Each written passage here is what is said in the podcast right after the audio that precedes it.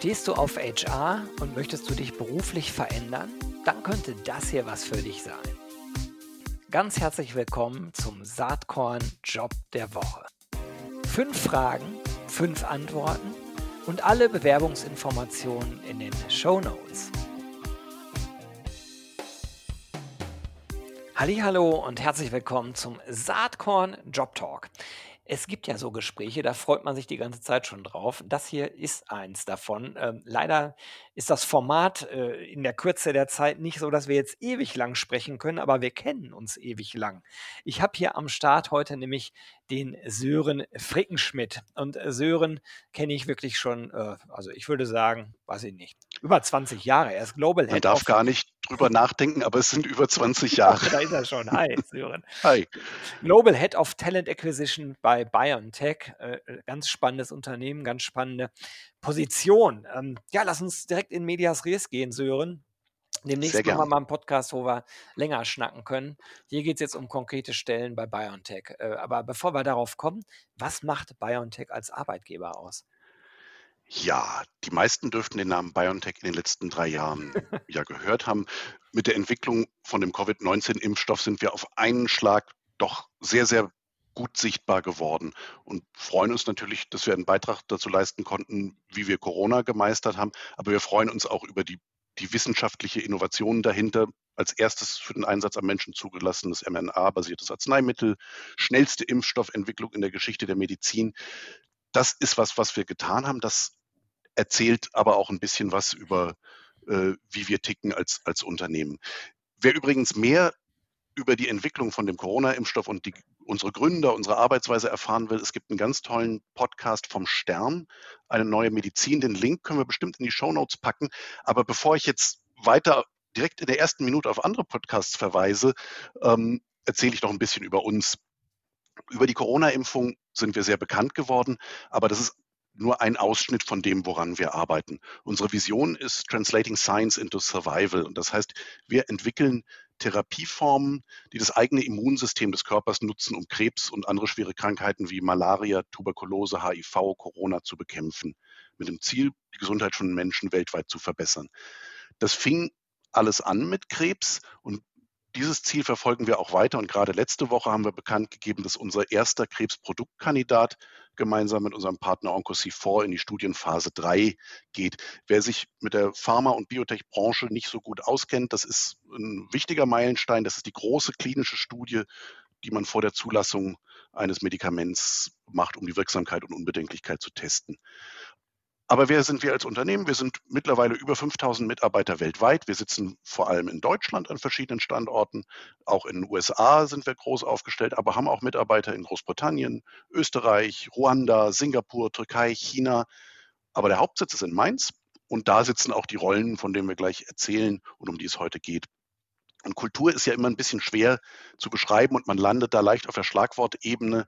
Aber zu dem, was ich eingangs sagte, BioNTech steht für visionäres Denken, BioNTech steht für, für Pioniergeist und unsere Unternehmenskultur ist die Voraussetzung dafür. Und du merkst, in, wenn du uns erlebst, die Wurzeln von uns liegen in der Wissenschaft.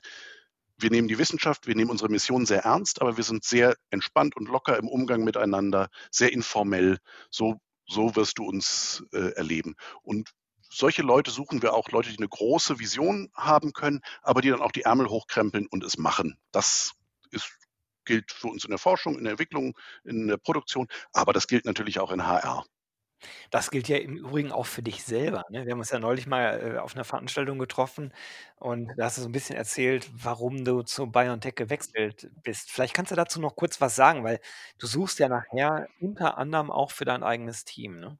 So ist es ich suche für Kollegen von mir in HR, aber ich suche auch für mein eigenes Team. Ähm, ich hätte ich mir die Traumstelle basteln können, wäre es wahrscheinlich auf die hinausgelaufen, die ich jetzt habe. Wenn du dir anschaust, äh, die Visibilität, die dieses Unternehmen hat, äh, das, das Wachstum, ähm, aber auch die, die, Branche, in der wir uns sind und auch die Chance, äh, so ein Thema aufzubauen, das, das macht einfach Lust. Und wenn du, du, du kennst ja meine, meine Historie, äh, das ist genau das, was ich machen will. Und diese Chance, was aufzubauen, das gilt im Übrigen auch für die anderen Stellen und da kommen wir gleich zu.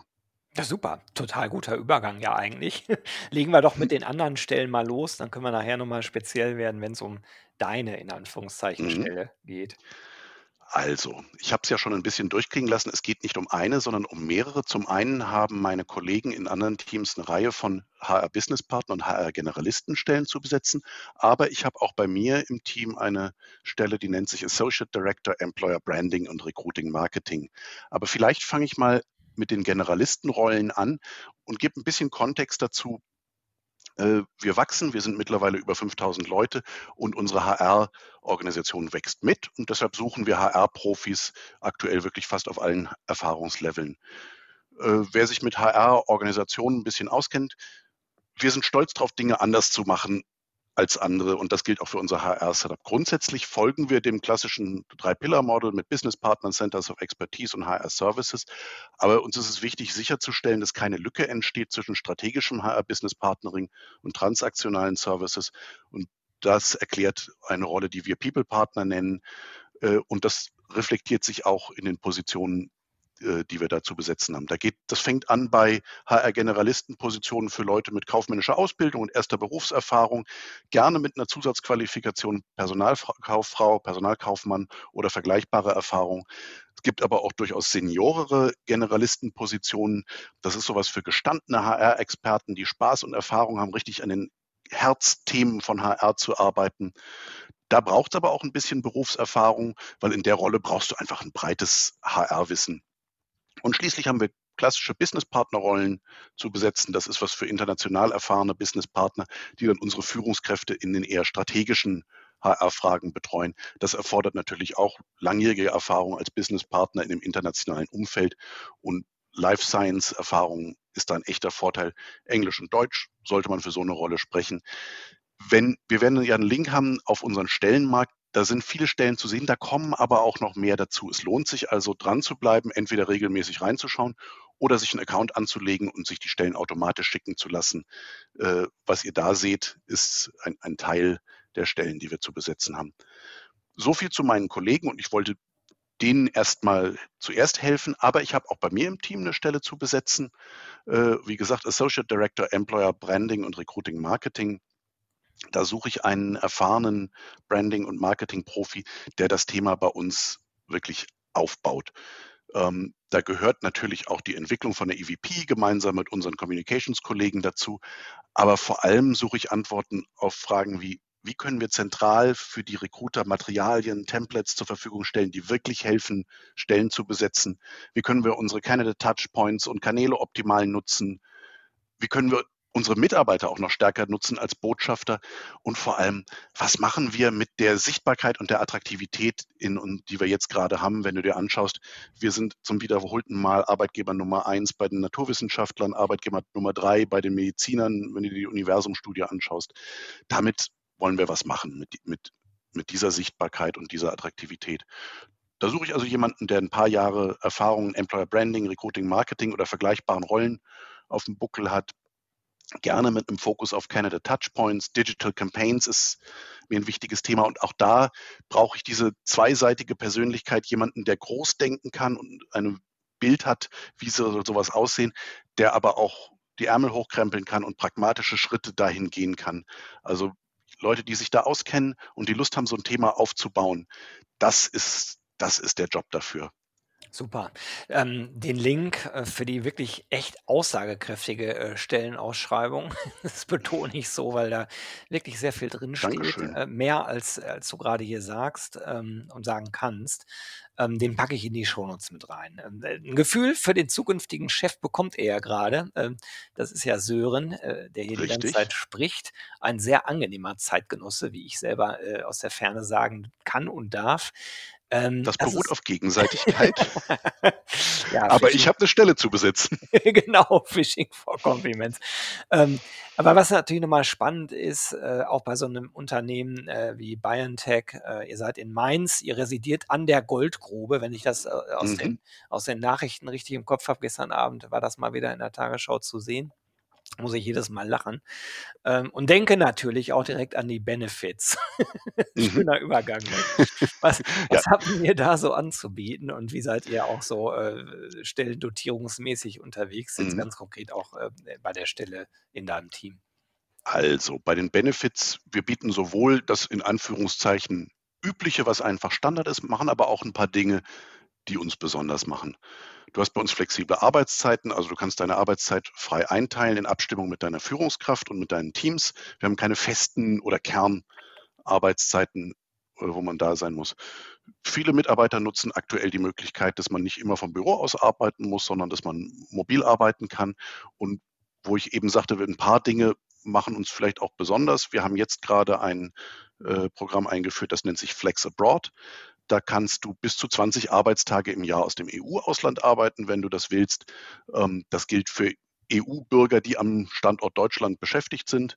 Aber 20 Arbeitstage, das ist ja, wenn du es mal rechnest, ein guter Kalendermonat aus einem anderen schönen europäischen Land. Ansonsten, klar, wir haben betriebliche Altersvorsorge, wie in anderen großen Unternehmen besteht auch da diese Möglichkeit. Wir bieten ein Jobticket an, Fitnesskurse, Kinderbetreuung, muss ich dazu sagen, nach Verfügbarkeit. Und wir fördern Company Bikes, also du kannst dir ein äh, Company-Fahrrad äh, gesponsert leasen. Das passt auch gut zu uns, weil auch unsere Vorstände sieht man teilweise mal mit dem Fahrrad zur Arbeit fahren.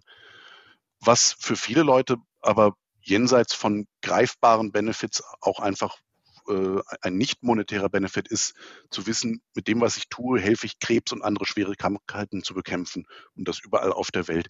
Und auch das macht ja einen Job, zumindest für mich, sehr attraktiv.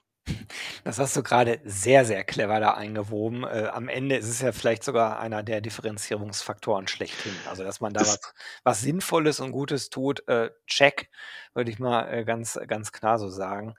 Ja, äh, spannend. Also eine ganze Menge Bewegung bei BioNTech. Ähm, Gibt es noch irgendwas, was du unbedingt hier noch loswerden möchtest, Sören? eigentlich nur, dass ich mich total freue, hier zu sein, weil, wie du eingangs ja schon sagtest, wir kennen uns ja wirklich schon ewig und seit ich mich mit dem Thema HR beschäftige, bist du eine von den Personen, die ich immer wieder sehe. Und schön, dass uns das Schicksal heute mal wieder in dieser Form zusammengeführt hat und hoffentlich auch bald mal wieder live. Ja, das äh, würde mich auch sehr freuen. Jetzt drücke ich erstmal alle, alle Daumen für spannende und gute Bewerbungen. Ich werde natürlich dein LinkedIn-Profil auch in die Shownotes reinpacken. Wer also Sehr direkt gern. Kontakt aufnehmen kann, das haben wir vorher gar nicht besprochen, aber ich bin mir sicher, dass es so ist, Nein, der möge sich bei dir melden. Ne? perfekt. Also alles Gute, viel Erfolg bei der Stellenbesetzung und bis bald. Dankeschön, bis bald. Hast du auch einen HR-Job zu vergeben? Dann melde dich doch bei mir unter gero.saatkorn.com. Dann nehmen wir auch gern einen Job der Woche auf. Ich würde mich freuen.